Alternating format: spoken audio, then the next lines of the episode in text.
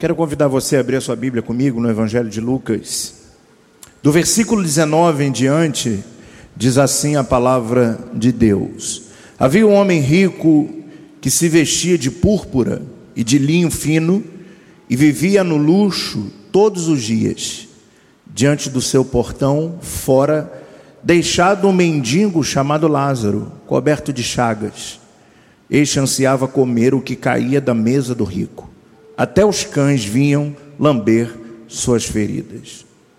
Chegou o dia em que o mendigo morreu, e os anjos o levaram para junto de Abraão. O rico também morreu e foi sepultado. No Hades, onde estava atormentado, atormentado, ele olhou para cima e viu Abraão de longe, com Lázaro ao seu lado. Então chamou: Pai Abraão, tem misericórdia de mim, e manda que Lázaro molhe a ponta do dedo na água e refresque a minha língua, porque estou sofrendo muito nesse fogo. Mas Abraão respondeu: Filho, lembre-se de que durante a sua vida você recebeu coisas boas, enquanto que Lázaro recebeu coisas más. Agora, porém, ele está sendo consolado aqui e você está em sofrimento. Além disso, entre vocês e nós há um grande abismo, de forma que os que desejam passar do nosso lado para o seu ou do seu lado para o nosso não conseguem. Só até aqui. Aleluia. Eu quero falar sobre futuro. Você tem planos para o seu futuro? Ah, quase ninguém. Não vou mudar minha mensagem.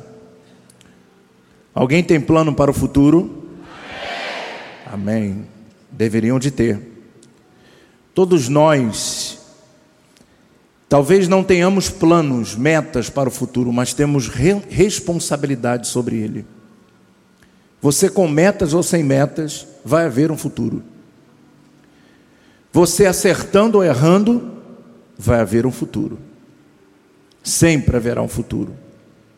E não se esqueça de que o dia que você está vivendo hoje reflete aquilo que você um dia lá atrás chamou de futuro. Hoje você vive o reflexo disso tudo. Nós temos responsabilidade pelo nosso futuro. A diferença está nas ações, ou seja, a maneira que nos comportamos em relação ao futuro. Pois o futuro dá o fruto daquilo que é plantado no presente. Todos nós sabemos disso, mas não nos atentamos ou deixamos muitas das vezes o futuro de lado. O pensamento daquilo que vai acontecer daqui a algum tempo de lado. E é muito comum quando nós não temos correlação com o presente, com o que estamos vendo, vivendo no momento, nós dificilmente vamos pensar no futuro. Nós vamos sempre pensando no, no, no momento que estamos vivendo e não conseguimos, diante das adversidades, das lutas e das vitórias também, que a vida não é feita só de lutas, mas de vitórias, e vitórias que nós precisamos perceber que muitas das vezes são detalhes que são tão preciosos e que preciosos e que nós não damos valor. Isso tudo está dentro de uma coisa chamada construção, daquilo que nós estamos construindo. Todos nós precisamos aprender a construir o nosso futuro. E nessa parábola, Jesus deixa claro, porque é uma parábola, deixa claro que o rico, apesar de toda a sua fortuna, não soube investir no seu futuro. Ele alcança a riqueza e depois que alcança a riqueza, ele esquece que ainda há um futuro. Todos nós, quando criamos metas na vida e nós alcançamos essas metas, quando chegamos nas realizações dela ou na, no fracasso delas, seja como for, nós sempre vamos partir para uma outra coisa. E essa outra coisa pode ser qualquer coisa que fuja à realidade daquilo que nós um dia colocamos como meta. e vamos mudando o rumo, a direção, e vamos sempre andando, costurando e sempre voltando a um ponto de partida. É interessante olhar isso, porque eu estou aqui há 15 anos e como é, como é interessante ver isso na vida de pessoas, que elas cumprem um ciclo e às vezes elas avançam e de repente, quando você observa, elas estão no mesmo ponto de partida. Ué, mas já passaram por aqui, mas voltaram aqui de novo, porque não saber, não, não, num certo momento que se conclui um processo, virá outros, virão outros. E eu estava até essa semana muito impressionado, porque eu tenho que louvar muito a Deus pela vida do meu amigo Sandro, que está sentado ali, que está fisioterapeuta, que está me, me destravando, né? Hoje eu estou andando, graças a, ao, ao, ao, seu conhecimento. É interessante que a gente tava, ele estava conversando e falando que é, sobre uma, uma, uma, uma parte da área dele pediram um currículo dele, só que ele tinha 19. Então, para você chegar, e quando alguém chega num, num, num, curso, né, vamos dizer, no final de um curso, a pessoa não pensa em fazer um outro curso sobre o mesmo assunto, porque ali ele fica parado, ele não consegue entender que ainda há um futuro, ainda há um planejamento, ainda há coisas a ser conhecidas, a ser exploradas. Então, a pessoa fica estagnada e tem gente aqui que talvez tenha jovens aí que não terminaram nem seu primeiro grau. Porque toda vez que começa uma meta, não, esse ano eu vou estudar, esse ano eu vou. Aí vem algum desânimo, alguma coisa. Ah, mas eu não tenho como trabalhar de dia e estudar de noite. É, então você é o único entre milhares que fazem isso. E nós sempre encontramos desculpas quando o assunto é futuro. Encontramos sempre é, alguma coisa que vá justificar aquele momento pelo qual eu não invista o meu tempo, eu não invista a minha vida, ficamos estagnados quando chegamos a algum lugar e vamos dizer aqui, só até aqui, será que não tem mais nada para se aprender? Será que não tem mais nada para desenvolver? E é um grande problema do ser humano. E esse e essa, essa parábola tem uma correlação muito forte a isso tudo. Porque todos nós precisamos aprender a construir o nosso futuro.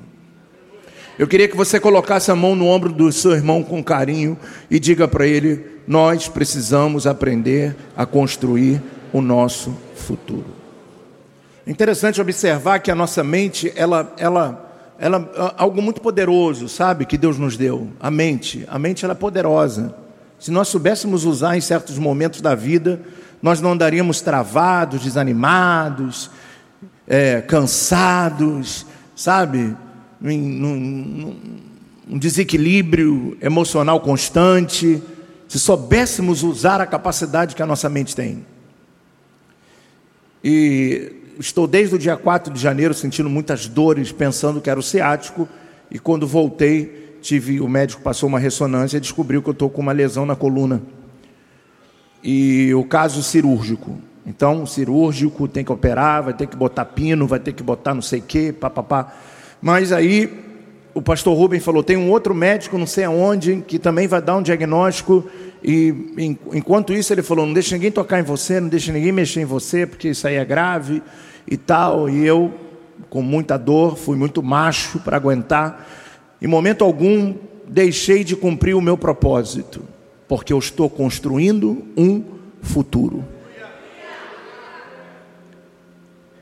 E tinha, tinha dias que aqui no altar, só Deus sabe, muitas das vezes com vontade até de, de apagar, de desmaiar, de tanta dor que eu sentia, mas com a minha mente focada em abençoar a minha igreja. E até que, quando então procurei o, o, o Sandro para ver se poderia me ajudar de algum jeito, porque já havia subido e já estava na, na, nas costas e eu estava muito preocupado com aquilo. E aí ele começou a, a fazer um, um, tratamento. Então a nossa mente ela expande, ela abre oportunidades, ela vai, ela vai mostrando para você que pode haver uma outra saída, pode haver alguma outra oportunidade, porque certamente haverá um bom futuro. Quando se há uma construção, planejamento de futuro, mas mesmo assim eu não parei de fazer o que eu tinha que fazer. Estamos construindo, não chegamos ao final. Talvez para muitos olhando, como a bispa falou aqui, se falar para você o quanto que nós já investimos aqui, não, nem, nem tenho coragem de dizer. Porque é, é surreal acreditar nisso. E talvez muitos poderiam dizer assim, mas já chegou no final? Claro que não. Nós estamos, isso aqui é só o início de muitas coisas que ainda vão acontecer.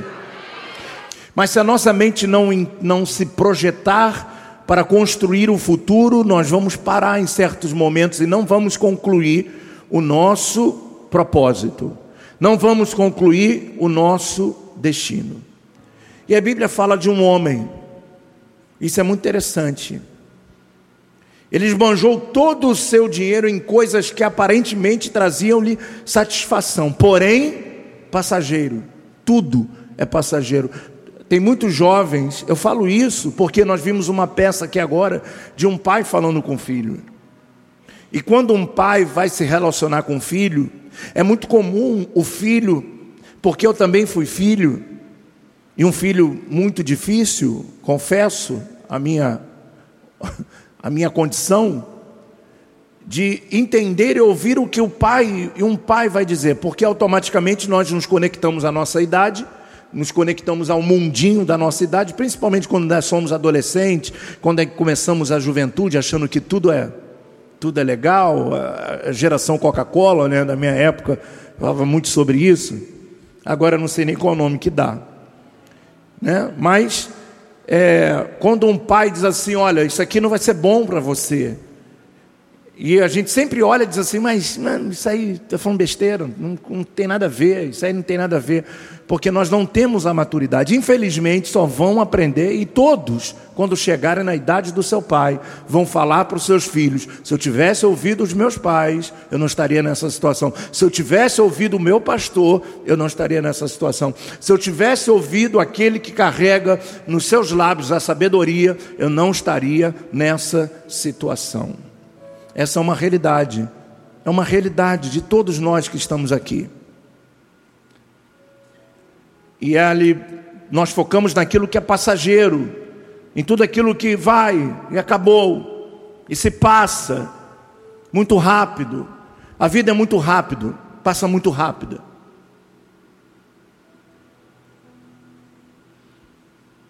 Eu queria que você voltasse ao texto comigo e, e lesse comigo, e não precisa ler, mas só acompanhar. Havia um homem rico que se vestia de púrpura e de linho fino e vivia no luxo todos os dias. Ele tinha condição. É errado ser rico? Não. É pecado ser rico? Não. Pelo contrário, que todos aqui alcancem a riqueza. Eu abençoo a sua vida para que você possa ser muito próspero. O detalhe não é a riqueza ser o problema, mas sim o que fazemos dela. O que fazemos com ela. Como manipulamos aquilo que Deus tem nos dado. Como colocamos em prática aquilo que o Senhor tem nos abençoado. Eis aí o detalhe: um homem rico.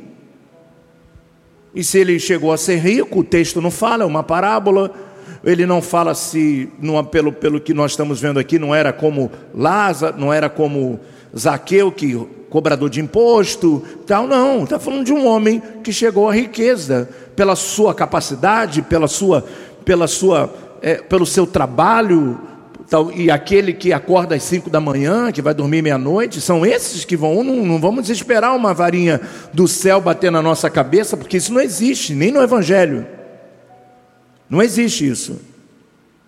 Existem as bênçãos de Deus para aqueles que têm propósitos, para aquele que tem amplitude mental, entendem a sua capacidade e faz com que a sua capacidade seja aprimorada a cada dia, a cada momento, a cada instante.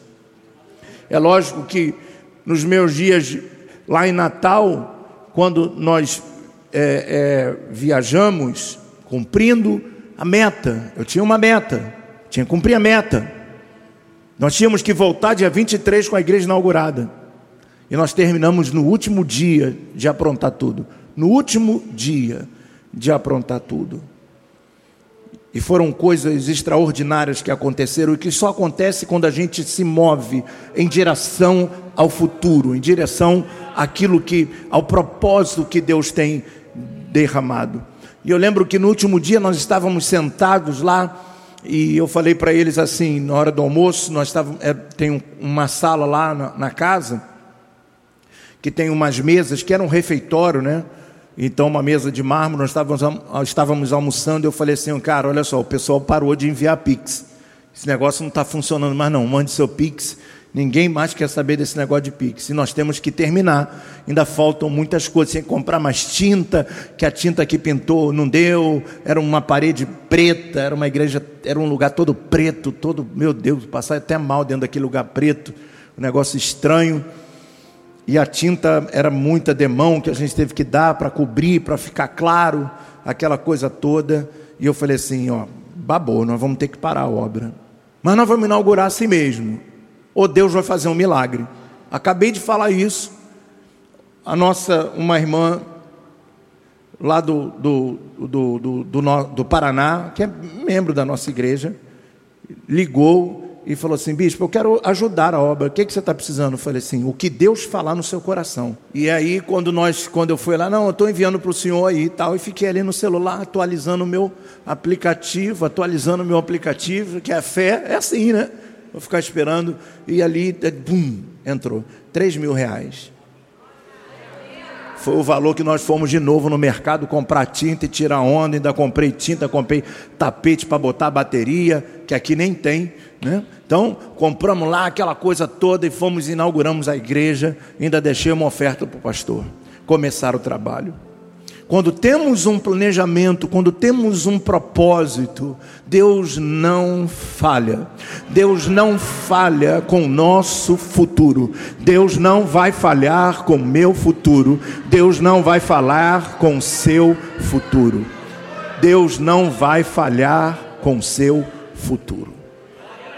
O problema é que nós temos que saber o que estamos construindo.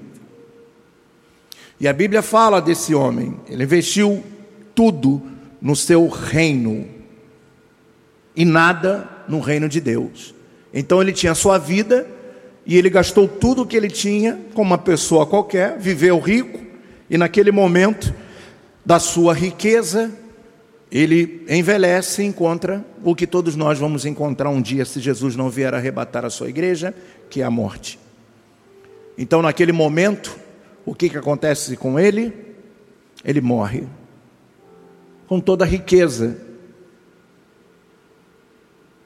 E a Bíblia diz que na vida desse homem, diante do seu portão, na sua casa, no seu portão, havia um outro homem, não é o caso chamado Lázaro, mendigo, mendigo, chamado Lázaro, coberto de chagas, com seu corpo enfermo. E diz a Bíblia que ele ansiava comer o que caía da mesa do rico.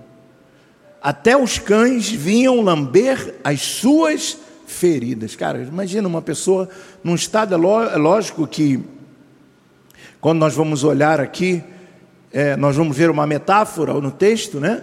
Não é algo real, uma parábola, mas você imagina uma pessoa nessa situação, isso que a Bíblia quer mostrar, uma pessoa desfavorecida, uma pessoa que estava doente, enferma e vivia, e ele ansiava por, por alguma coisa que caísse da mesa daquele homem. Eu fico imaginando ele sentado à porta e vendo ele tirar o seu, o seu o áudio cassete todos os dias, ou talvez já isso aí é coisa pequena, mas o seu Porsche e saindo e passando, nem dando bom dia para ele, talvez ele imaginando que ele passasse um dia ali desse pelo menos um pedaço de pão ou um restante da comida, mas ele viveu a sua vida com o que tinha de bom e de melhor, era um homem abençoado, um homem que tinha prosperidade, mas é, gastou tudo no que era passageiro. Que tem um negócio espiritual. Existem coisas espirituais. Nós viemos ensaiar essa música, essa música é tão profunda, sabe? Nós viemos aqui na, na, na sexta-feira ensaiar a música e de repente a sorte que tinha comida aqui, então eu falei para ele que foi um ensaio gourmet. Mas todo mundo comeu, comeu, comeu coxinha, comeu pizza do Pedro. Pizza tá boa lá, né, Pedro? Então, não esquece de. Estou fazendo um aí. Então, pizza, coxinha, chegaram com bolo e bar, Coca-Cola, e estamos comendo, a chuva caindo. Vá! Quando sentou para ensaiar, o que, que acontece? Acabou a luz. Acabou a luz, acabou o ensaio. Aí todo mundo com raiva botou lá, meu amigo Medeiros botou assim, ó, só de raiva, vamos chegar quatro horas, vamos passar música. Vamos embora. Chegou todo mundo com raiva. Nunca vi isso aqui na minha vida. Dei 15 anos, nego chegando e falando: é agora, é agora. Acabou a luz de novo, na hora da música. Mas papai foi bom e deu, deu de volta, e nós vamos cantar esse louvor muitas vezes, porque é o que nós precisamos fazer: confiar naquele que está construindo o nosso futuro. Diga aleluia. Você pode com carinho dar um abraço nesse crente que está do seu lado e diga para ele: creia, haverá um bom futuro.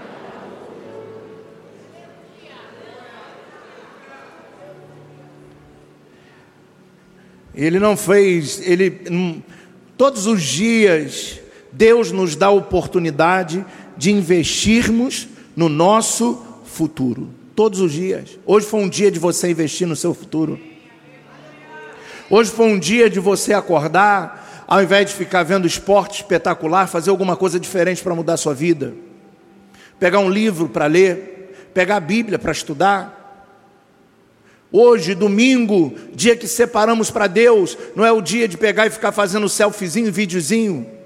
Hoje era um dia de oportunidade que Deus nos dá de poder construir. Domingo é um dia que Deus nos dá oportunidade. Todos os dias, Deus nos dá uma oportunidade de construir no nosso trabalho, de construir na nossa casa, de construir no nosso ministério, de construir alguma coisa, pensando sempre que no nosso futuro. E dentro do nosso futuro, que hoje é um futuro que você está vendo, que veio lá de trás, mas pensando no próximo futuro, nos próximos ciclos, não existem só você, existem as pessoas que estão ao seu lado, existem seus filhos, que muitas das vezes nós não paramos para pensar neles. Nós não paramos para pensar se o nosso futuro, se a nossa construção, eles estão incluídos dentro do plano. Não pensamos nas pessoas que estão à nossa volta. Não pensamos, talvez, daqui a cinco anos, como é que eu me vejo.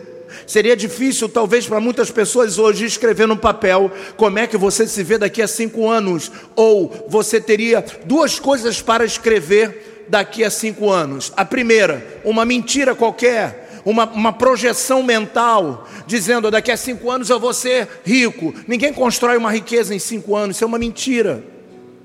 Ou talvez você coloque ao contrário, dizendo daqui a cinco anos minha vida vai estar pior porque eu estou tão desanimado. Uma outra mentira. E nós projetamos tantas coisas de que, de que pá, do que isso, do que aquilo, mas coisas que não são reais, porque nós não investimos nisso, nós apenas acreditamos. Não adianta acreditar sem ação. A fé, ela vem com ação, com atitudes. Se você não sair amanhã de manhã para trabalhar, não vai haver um futuro de prosperidade. Não se iluda. Se nós não pegarmos e pararmos um pouco, e olhando essa, essa peça aqui, que foi muito interessante, Wesley, muito interessante, gostei demais, de olhar e ver eu nunca vi por esse lado do, de uma conversa do pai com o filho, sempre um filho muito distante, um pai muito distante, contando a história, como no texto. Mas de fazer ela de forma contemporânea, uma realidade contemporânea, eu nunca havia visto.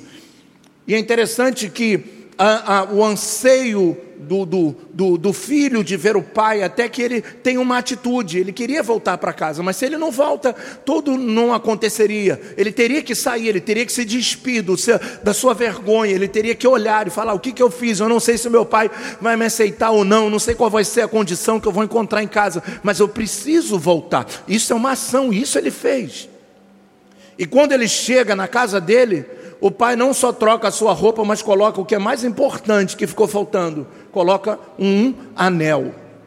Porque o anel representa aliança, dizendo: meu filho, eu tenho uma aliança com você, independente do que você faça ou não, independente das escolhas que você tem ou não, eu sempre serei seu pai, e você sempre será o meu filho.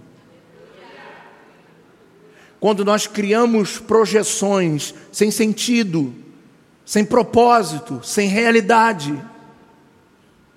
O que, o que podemos fazer daqui a cinco anos? Nós teríamos dificuldades, talvez, para responder. Deus nos dá a oportunidade de investirmos todos os dias em nosso futuro. Você pode dizer isso para o seu irmão? Amanhã é dia de uma oportunidade de você investir no seu futuro. E quando nós não mostramos a nossa realidade, nós perdemos a perspectiva de um futuro. Porque quando eu estive na Califórnia, eu conheci um homem, e esse foi o motivo, porque nesse, nesse período que eu estou assim, Deus está me dando a capacidade de refletir sobre muitas coisas. Não sei se em momentos que são bons e momentos são ruins, mas Deus está me dando a oportunidade de refletir, de parar um pouco e refletir. E eu lembro que quando eu cheguei na Califórnia, existia um homem que estava num estado terminal e um brasileiro que foi para lá fazer sabe o quê? Limpar a casa, porque é o que sobra para o brasileiro. O americano não faz nada. O americano não trabalha em McDonald's, o americano não trabalha, não faz nada que a gente faz aqui. Quem faz são os latinos, eles precisam dos imigrantes.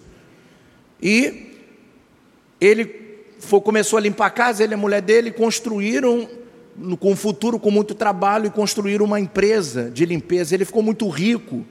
Na sua, quando eu cheguei na porta da casa dele e é, tinha um Bentley, que aquilo tu vai, nunca vi aquilo no Brasil e talvez nunca veja. E tinha mais uns carros lá, um Maserati, não sei o que, um monte de carro. E o cara assim, ó, no estado terminal de câncer. E eu fui levar a ceia, porque a igreja de lá não, não tinha levado a ceia para aquele homem. E eu, sem nunca ter visto, nunca conhecê-lo, tem um piano na, na, na casa, no, no, meio da sala assim lindo. Meu amigo começou a tocar, nós começamos a louvar. Aquele homem chorava, chorava, chorava, chorava. E eu levei o óleo ungido. E quando eu comecei a orar por ele, Deus falou assim para mim: Ele não vai viver. Não fale para ele que ele não vai viver. E eu falei, mas meu Deus, eu vim trazer vida, eu creio. E Deus falou, ele não vai viver. Ele teve o tempo de construção dele. Mas para ele construir, chegar onde ele chegou, ele me deixou de lado muitas vezes. E você vai falar isso para ele. Eu falei, o senhor não me trouxe aqui para fazer isso. Com tanto profeta nessa nação, o senhor me trouxe lá da Vila Kennedy para fazer isso aqui? Hã? E aí, quando nós estávamos, acabou, fizemos, ministramos a ceia, e ele falou assim: Eu quero que vocês sentem aqui, vamos tomar um café, aquela coisa. E eu falei para ele: Cara, vou ter que falar, não tem jeito, aquela coisa incomodando. Eu falei assim: Esse homem pode ir para o inferno. E eu parei e comecei a entregar tudo que Deus mandava, mas aquele homem chorava, chorava, chorava.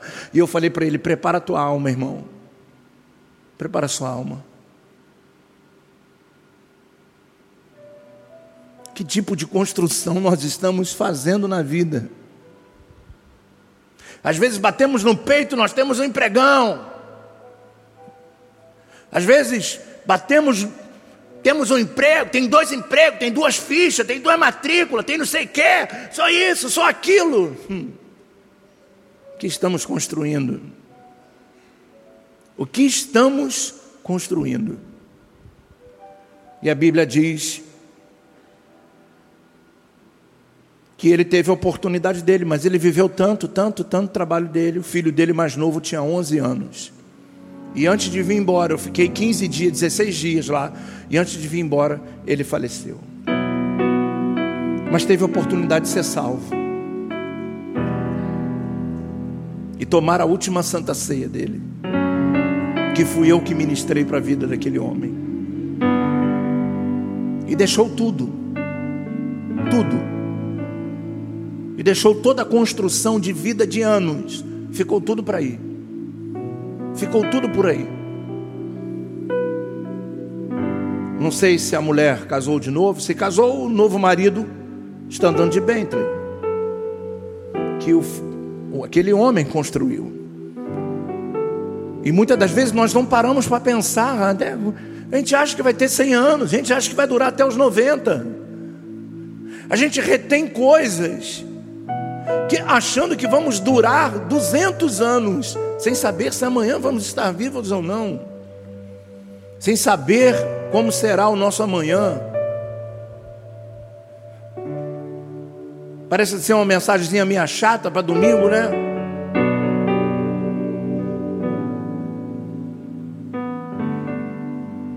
Mas Deus quer falar, está falando forte ao nosso coração nessa noite. E a Bíblia diz que havia um certo mendigo também que não tinha nada, cheio, um homem todo, e um dia, uma certeza o nosso, nós temos no futuro, que todos nós vamos encontrar o mesmo lugar, a mesma morte, talvez em cemitérios diferentes, em caixões diferentes, com plateias diferentes, mas todos nós vamos encontrar o grande dia. E esse dia é o dia que verdadeiramente nós vamos conhecer o nosso futuro que construímos? A vida eterna ou uma vida terrena? É nesse dia que nós vamos saber se construímos uma vida na terra ou se construímos uma vida no céu. Se construímos uma vida aqui ou se construímos uma vida lá. É nesse dia que vamos saber a diferença. E a Bíblia diz que esse homem morreu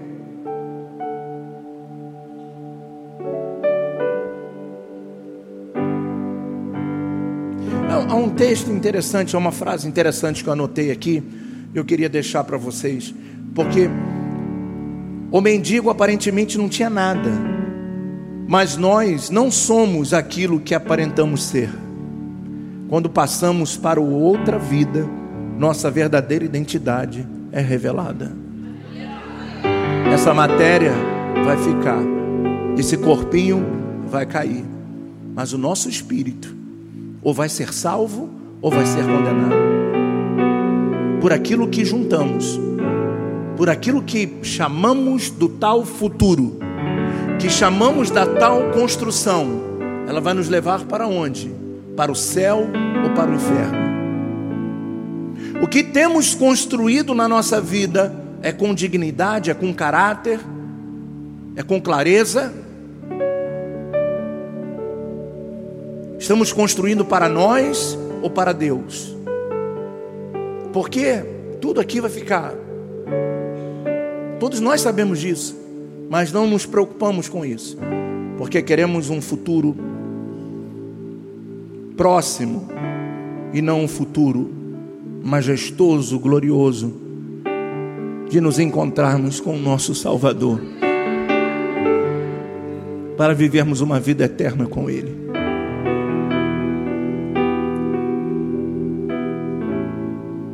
Os nossos, as nossas prioridades, elas não falam sobre as nossas prioridades, mas as nossas prioridades, elas falam sobre nós. Elas falam muito sobre quem somos e sobre o que estamos planejando, o que estamos projetando. Para que estamos projetando, para onde estamos projetando. E diz a Bíblia que um dia, tanto um quanto o outro morreram.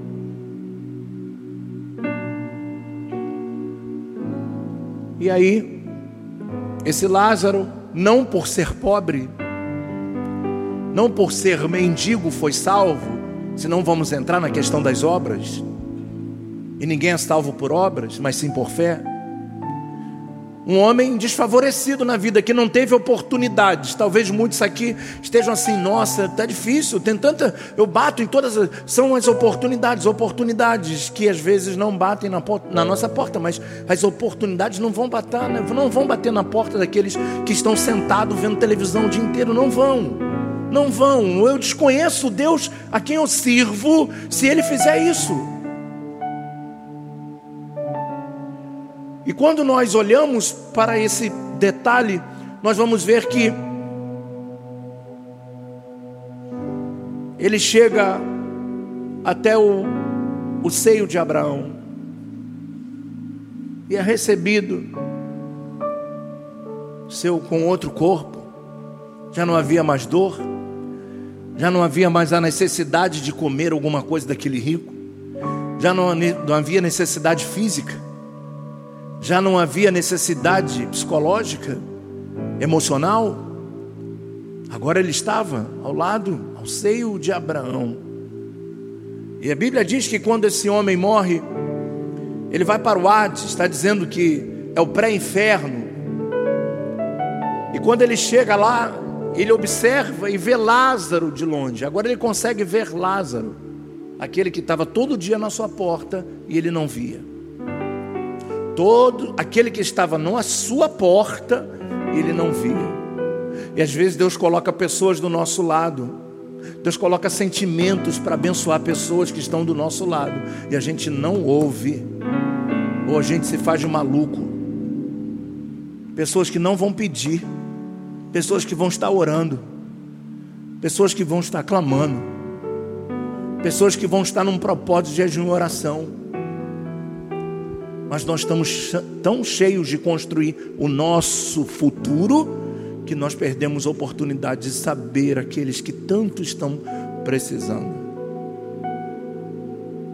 Daqueles por algum momento vão fazer parte da nossa construção. E aí diz a Bíblia que quando esse homem rico, interessante, né? O homem que vai para o inferno não tem nome, mas aquele que vai para o céu se chamava Lázaro.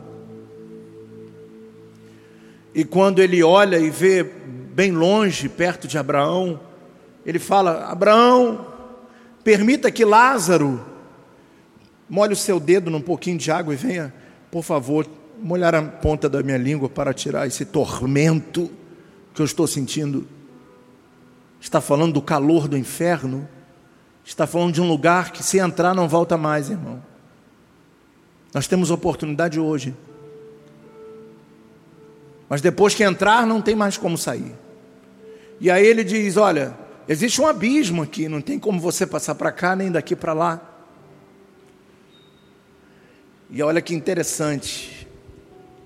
Agora, aquele rico que tinha tudo, pede um pouquinho de água àquele homem moribundo que era lambido pelos cachorros. Há muitas pessoas durante a sua vida, elas vão olhar para você e vão ver o patinho feio, principalmente na família. O pato feio, desfavorecido, aquele que não vai chegar a lugar nenhum. Aquele que não terá um futuro, que não terá um bom futuro, depende de que futuro você pensa, depende de que futuro você almeja. Eu quero dizer uma coisa para vocês: que dinheiro é consequência de muito trabalho, só isso, só trabalho, o dinheiro virá. Eu estou falando de futuro, não estou falando de dinheiro. Eu não estou falando de empreendedorismo, eu não estou falando de, de eu não estou falando disso, eu não estou falando de coach, eu estou falando de vida espiritual. Eu estou falando de uma construção com Deus, de uma vida de reino. Daquilo que Deus tem te dado, aonde você tem colocado. Na sua conta? Ou você tem repartido com Deus e com muitos que precisam? E Ele está lá. Depois da morte, o rico, tanto rico como o mendigo, conhecem suas verdadeiras identidades. Suas reais situações vieram à tona, seus futuros se manifestaram. Porque durante a vida, nós pensamos assim, quando estamos desanimados: Senhor, eu não quero orar, não, estou tão triste. Senhor, hoje eu não quero buscar, quero. Esse negócio de igreja é um negócio assim que a gente vai lá, e, sabe? É importante, a gente está lá, mas não quero me envolver, não. Senhor, eu, eu, isso aqui, e a gente vai colocando os nossos patamares e vamos construindo, mesmo sem ser rico, mas com os critérios do rico, a construir uma vida de pseudo-riqueza sem propósito.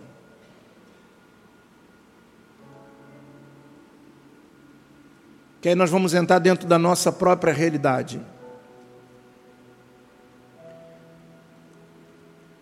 E olha, as pessoas que muitas das vezes nós desprezamos, não enxergamos quem realmente são, achamos que não tem valor, porém para Deus são as que serão salvas. Nunca julgue ninguém pelo que ela tem ou deixa de ter, mas sim pelo que ela é. Nunca faça isso, porque essa pessoa um dia pode crescer e pode ser um manancial de bênção para a sua vida. Todos nós que estamos aqui temos uma realidade diferente social, emocional, psicológica, financeira.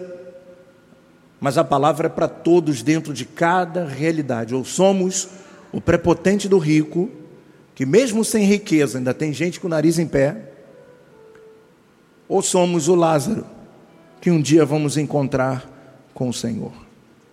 Como eu posso investir no meu futuro, bispo? Fazendo a vontade de Deus. Mas para isso é necessário que Deus seja o Deus da tua vida de verdade. Não meio Deus, não meia boca. Tem pessoas que estão meio na igreja, meio no mundo, estão naqueles critérios de não, eu, eu, vou à igreja domingo, mas durante a semana só Deus sabe o que eles fazem, as suas escolhas. E o pior, que tem uns até que publicam para ficar mais vergonhoso. A Bíblia fala que aquele que vergonha o evangelho que é melhor que amarre um pedaço de pedra no pescoço e se lance no mar. Que pelo menos faça escondido. Quando você um dia se apresenta como um crente, quando se desvia, começa a botar tudo aquilo de podre do mundo, que com certeza muitas pessoas quando olharem vão dizer assim: "Ah lá, isso aí estava na igreja, olha o que a igreja faz. Ele era da onde?" Isso pior que acontece Heraldo da igreja missionária, não faça isso. Não faça isso. Pelo menos você daqui não faça isso. Assuma quem você é. Ou é tu seja o crente, ou tu está desviado, ou você está na igreja. Assuma uma postura de verdade, mas não brinque com isso. Não brinque em ser crente. Não brinque com o reino de Deus. Não brinque sair e voltar, sair e voltar, sair e voltar. O Pai sempre vai te aceitar, mas pode ser um dia que naquele dia não tenha mais oportunidade de você voltar. E a sua língua vai queimar, vai sentir falta de água. E ninguém vai poder te ajudar mais. Que hoje Deus está me dando autoridade e unção através da Sua palavra para ministrar o teu coração, dizendo para você tomar um posicionamento com Deus, porque o nosso futuro chama-se eternidade. Esse é o nosso maior futuro, eternidade. Não é o futuro oba-oba do dia de hoje. Não é um futuro de ser rico, de ter muito dinheiro. O futuro chamado eternidade.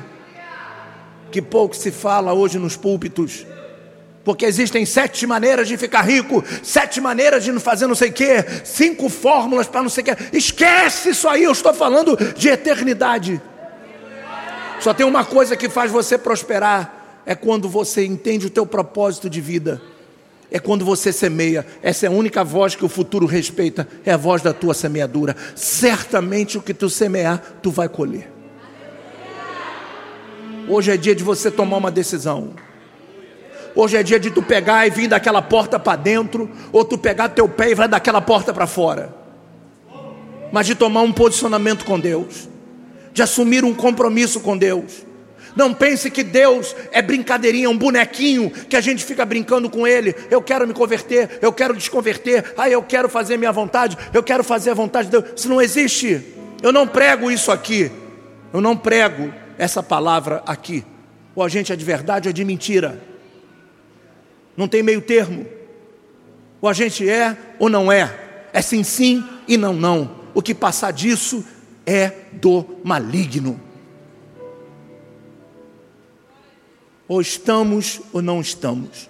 Ou somos ou não somos. Você tem construído o teu futuro espiritual. Você, o que você hoje teria para apresentar a Deus para você entrar na eternidade se hoje fosse o dia do arrebatamento? O que você apresentaria a Deus? Ah, Senhor, eu estou aqui, mas eu tomo uma cervejinha ali de vez em quando. É suficiente para você entrar no reino de Deus? Senhor, eu estou aqui também, mas de vez em quando eu dou meus pulinhos fora do casamento. Isso te permite entrar no reino de Deus? Senhor, eu estou aqui, mas é a mesma coisa, eu não oro há muito tempo, eu sequer já peguei na tua palavra, estou dez anos da igreja, nunca li a Bíblia Sagrada. Isso te permite entrar no reino de Deus? E eu vou dizer uma coisa pior: se isso não te incomoda, você está morto, mesmo estando vivo.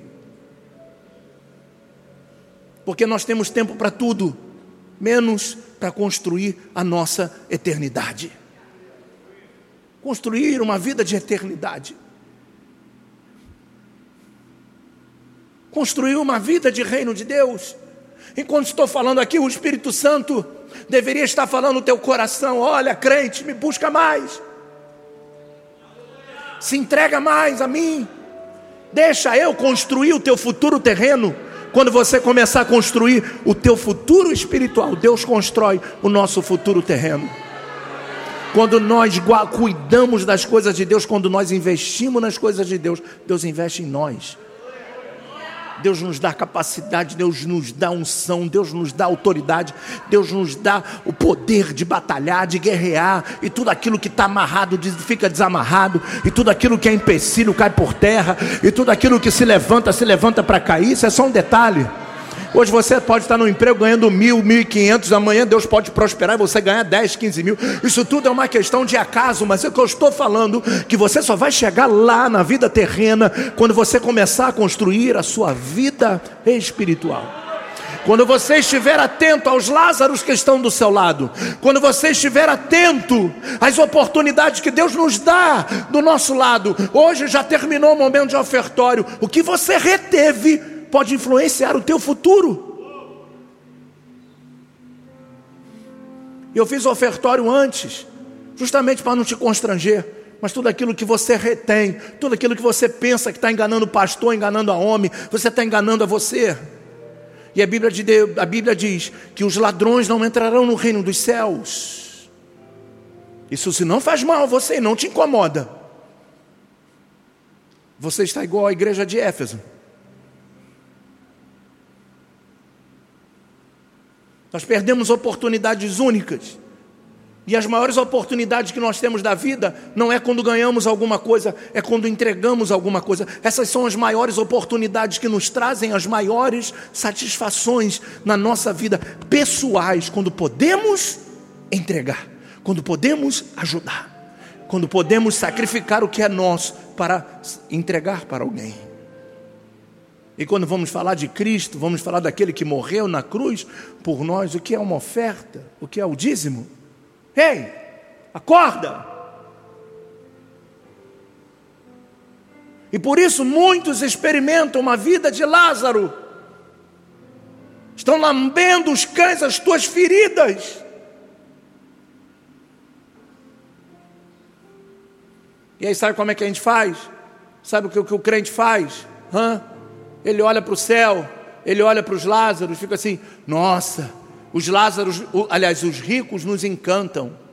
Ainda tem gente nessa fase, ainda tem gente adulta nessa fase, infantil, de olhar para aqueles que chegaram a algum lugar e falar assim: nossa, eu queria ter, eu queria chegar lá também. Talvez você nunca seja rico, talvez eu nunca seja rico, porque minha maior preocupação não está na riqueza que eu vou ter aqui na terra, mas naquilo que eu estou construindo para entrar no reino dos céus. Das vezes que a dor gritava e eu com a minha Bíblia lendo, e uma dor insuportável, eu aprendendo e estudando as minhas aulas para dar para os meus alunos, que não são qualquer aula, que não é qualquer matéria, que não é qualquer coisa que eles comem Aqui a ovelha come pasto verde. E às vezes vou dormir às 5 horas da manhã preparando uma mensagem para alimentar a igreja. E nós sentamos, ouvimos e vamos sair daqui para viver a mesma vida medíocre, sem propósito, sem um futuro, sem uma construção. Não, chega. Hoje é o dia de você dar um basta. Dar um basta em você mesmo. Dizer, não, chega. O dia que você veio no altar do Senhor, o dia que você se entregou para Jesus, foi o dia que você fez uma aliança com Ele. Nunca se esqueça disso. Quem quebra aliança é maluco. Quem quebra aliança com Deus é doido.